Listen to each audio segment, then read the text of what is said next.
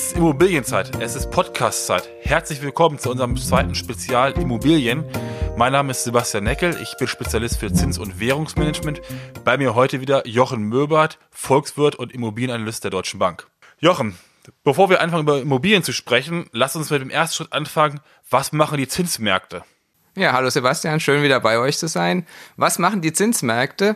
Ja, relativ wenig. Wir haben in unserem Jahresausblick auf das Jahr 2020 ein relativ maues Zinsumfeld. Das bedeutet, wir erwarten bei den Kapitalmarktzinsen nur leichte Zinsanstiege und bei den Geldmarktzinsen haben wir sogar für fünf Jahre lang Nein, für vier Jahre lang bis Ende 2023 ein Hauptrefinanzierungssatz, der bei Null bleibt in unserer Prognose.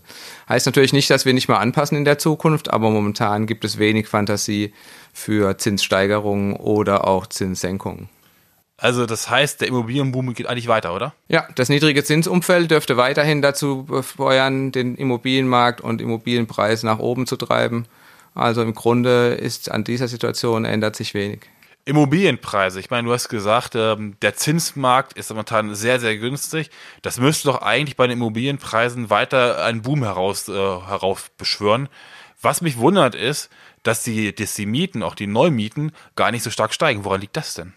Ja, wir sehen, dass die Preise stärker steigen als die Mieten. Und die Ursache dafür ist, dass wir, wenn wir historisch auf diesen Immobilienboom schauen, der jetzt zehn Jahre dauert, dann kommt er aus diesem niedrigen Zinsumfeld und der Suche nach alternativen Investitionen. Das hat niedrige Zinsumfeld, treibt in Bewertungsmodellen die Bewertungen und damit auch die Preise nach oben und entsprechend steigen als erst die Preise und zwar kräftig. Wenn man Nullzinsen hat, hat natürlich sehr bei Bewertungsmodellen sehr lange Abdiskontierungsphasen und entsprechend sind die Preise sehr hoch. Und die Mieten steigen im Grunde nur deshalb, weil wir so einen knappen Wohnungsmarkt haben, also ein relativ knappes Angebot und eine relativ hohe Nachfrage nach Wohnraum in den Ballungsgebieten, in den Metropolregionen und entsprechend ziehen dann die Mieten nur Stück für Stück hinterher in dem Zyklus. Das heißt, wir beobachten noch keine wirkliche Blasenbildung oder siehst du die Gefahr einer Blasenbildung bei den Preisen kommen? Ja, wir schauen ja jetzt schon eine ganze Zeit lang auf den Markt und wir haben früh gewarnt, dass wir auf eine Hauspreisblase hinauslaufen, aber aktuell reden wir von von Überbewertung und nicht von einer Hauspreisblase. Aber viele Entwicklungen, die wir in den letzten Jahren sehen, ähm, machen es immer wahrscheinlicher, dass wir am Ende dann auch deutliche, nicht nur kleine Überwertungen haben, sondern deutliche und am Ende vielleicht sogar eine Hauspreisblase. Häufig sagt man ja auch, so eine Blase sieht man erst dann, wenn sie wirklich geplatzt ist. Ich habe einen Bericht gelesen, in dem hieß es, dass ausländische Investoren sich teilweise aus Deutschland zurückziehen, also sprich Immobilien auch wieder abstoßen. Woher kommt die Entwicklung und könnte das sozusagen diese Preissteigerung ein bisschen aufhalten? Ehrlich gesagt, ähm, alles, was Ausländer machen im deutschen Markt, können wir statistisch nicht richtig erfassen. Da ist viel anekdotische Evidenz dabei und es kann sein, dass manche da was beobachten, was wirklich stattfindet. Aber ich habe in den letzten zehn Jahren die ein oder andere Geschichte gesehen, dass viel Hype, mehr Hype da war als am Ende dann Fakten. Und ich glaube, der deutsche Immobilienmarkt ist auch noch für Ausländer immer noch interessant. Du hast mir mal erzählt, wir müssen bei dem ganzen Immobilienmarkt und Immobilienpreisen auch das Thema Zuwanderung berücksichtigen.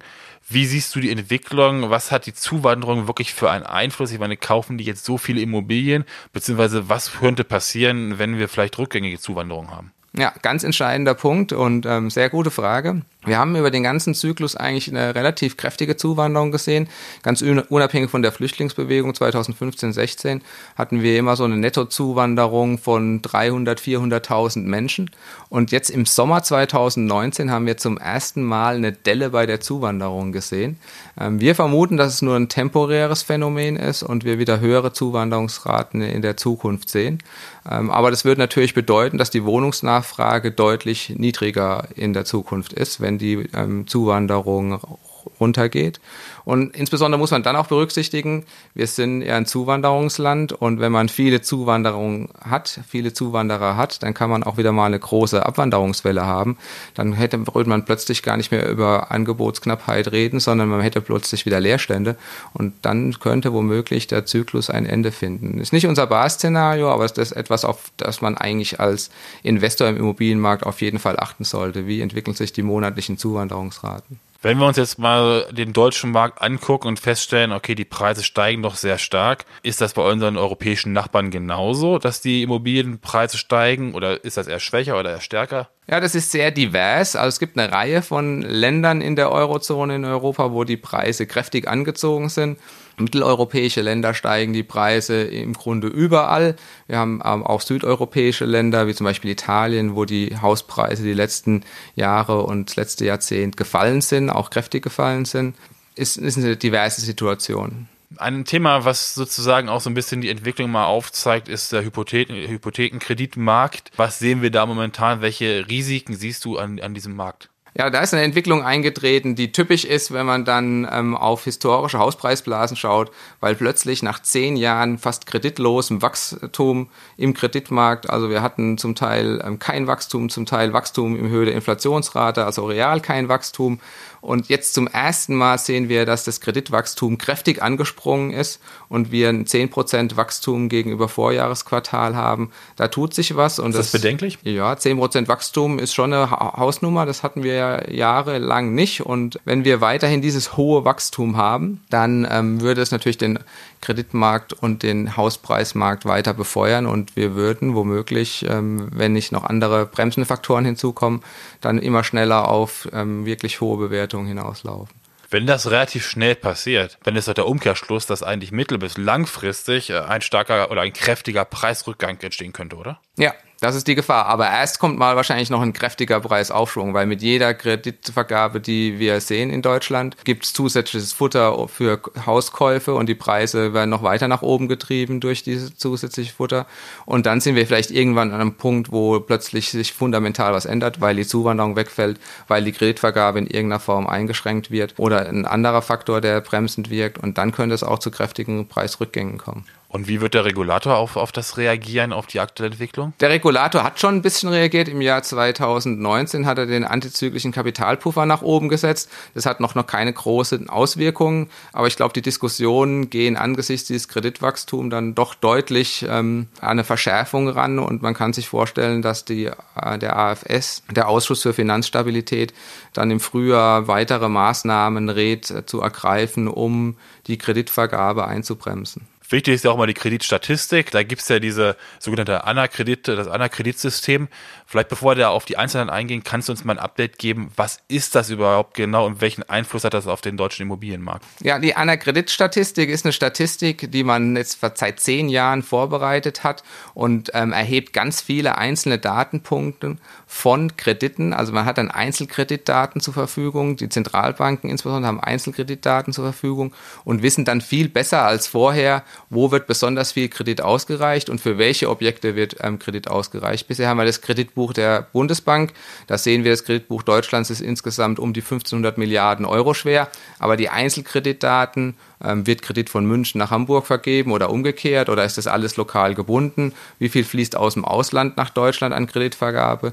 All diese Daten hatten wir bisher nicht erhoben und können wir in Zukunft dann aus der Veröffentlichung der Anna-Credit-Statistik ähm, herauslesen. Also da wird deutlich detailliertere Analysen möglich sein und deutlich ähm, bessere Einschätzung, wo in welche Städte zum Beispiel zu viel Kredit geflossen ist. Das heißt im Grunde, wenn wir uns Berlin angucken, ähm, könntest du wesentlich transparenter die Kreditgestaltung in Berlin dir analysieren, um auch den Markt besser einschätzen zu können. Genau, und das war historisch immer nicht möglich, solche Daten zur Verfügung zu haben. Berlin ist auch ein Stichwort, Berliner Mietendeckel. Wir müssen einmal ganz kurz drüber sprechen. Äh, wie ist da momentan die Sicht von dir drauf und was sind aus deiner Sicht die, die drei wichtigsten Informationen dazu? Ja, Berliner Mietendeckel Deckel ist natürlich ein kräftiger Linksruck und ähm, impliziert ganz klar, ähm, dass die politische Spannung in Berlin weiter steigen wird.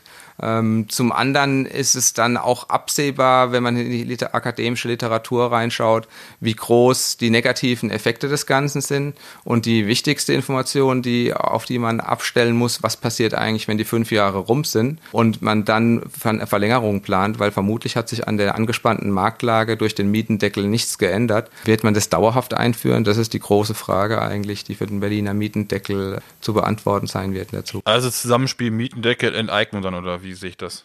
Ja, die Enteignungsdebatte hat ein bisschen wohl an Fahrt verloren. Laut ähm, Medienberichten sind die Berliner ja eher dagegen.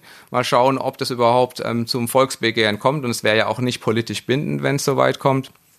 Der Mietendeckel ist womöglich das, ähm, ist wahrscheinlich das entscheidendere ähm, Instrument für die Einschätzung des Berliner Marktes. Wir haben über Mietendecke gesprochen, wir haben über Enteignung gesprochen. Wie wird sich zukünftig äh, das Zusammenspiel entwickeln zwischen Regulierung auf der einen Seite, Wohnungsknappheit auf der anderen Seite?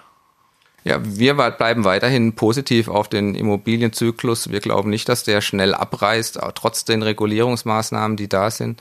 Ich glaube, die angespannte Marktlage wird weiterhin dominieren. Ähm, kann sein, dass wir in der Zukunft, je nachdem, wie der Berliner Mietendeckel dann im Detail umgesetzt wird, ähm, unsere Einschätzung ähm, neu, just, neu adjustieren, aber die Marktlage ist weiterhin so prekär im Grunde, dass wir nicht sehen, dass der Immobilienzyklus bald abreißt. Also fundamental getrieben. Fundamental getrieben, ja. Wir hatten am Anfang über die Zinsentwicklung gesprochen. Natürlich viele, viele Unternehmen sprechen uns jetzt auch an, wie sind denn eure Erwartungen? Du hast es gesagt, so langfristig, mittelfristig. Und wir haben ein ganz großes Thema in so einem Bereich 20 bis 30 Jahre. Das ist sozusagen das, wo wir meist auch darauf angesprochen werden. Vielleicht kannst du da nochmal ähm, eine Einschätzung auf den ganz langfristigen Bereich geben. Und auch wenn du natürlich keine Beratung machen darfst, aber würdest du momentan, wenn du eine Immobilie, eine gewerbliche Immobilie kaufen würdest, eher mal sagen, ich warte mal mit der Zinssicherung noch ein bisschen ab oder würdest du sagen, na, wir sollten uns schon mal genauer angucken, ähm, was, wie wir die Planung da hinten machen wollen? Ah, ich glaube, so eine detaillierte Frage ist ähm, für einen Volkswirten dann überfordert den Volkswirten. Aber grundsätzlich kann man, wenn man historisch auf Märkte schaut, dann und ähm, Finanzmärkte oder Immobilienmärkte, dann gibt es eigentlich eine goldene Regel ähm, und die heißt, wir haben immer wieder Situationen, mit denen wir nicht gerechnet haben. Von daher ist es auf jeden Fall hilfreich, sich ähm, abzusichern und ähm, sich Gedanken darüber zu machen, wenn die Märkte mal plötzlich anders aussehen, wie sieht mein Portfolio aus und wie sieht mein Geschäftsmodell aus. Das ist ein Rat, den man als Volkswirt generell geben kann. Im Detail, wie lange man sich gegebenenfalls absichern soll, ja oder nein, ähm, das hängt dann ganz von der individuellen Entscheidung ab. Dann machen wir es kurzfristiger. Ähm, lass uns mal über drei Monats Euribor sprechen. Wie ist deine Prognose auf Jahresende? Keine, kaum eine Bewegung und wir bleiben deutlich im Negativen. Zehn Jahre? Zehn Jahre haben wir in der Prognose Ende des Jahres null stehen und ja, vielleicht ist es, sind wir da auch ein Tick zu bullisch. Und jetzt du langfristig, wobei das natürlich immer ganz, ganz schwierig ist, das weiß ich. 30 Jahre?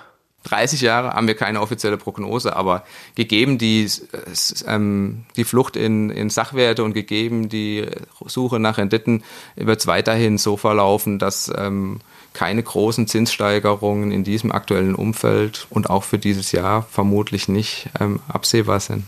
Vielen Dank, Jochen, für den interessanten Einblick heute. Es sieht zwar immer so aus, als wenn alles total ruhig wäre an dem Immobilienmarkt. Also wenn ich mir das Zinsniveau angucke, was du beschrieben hast, aber natürlich auf der anderen Seite hast du die Preissteigerung angesprochen.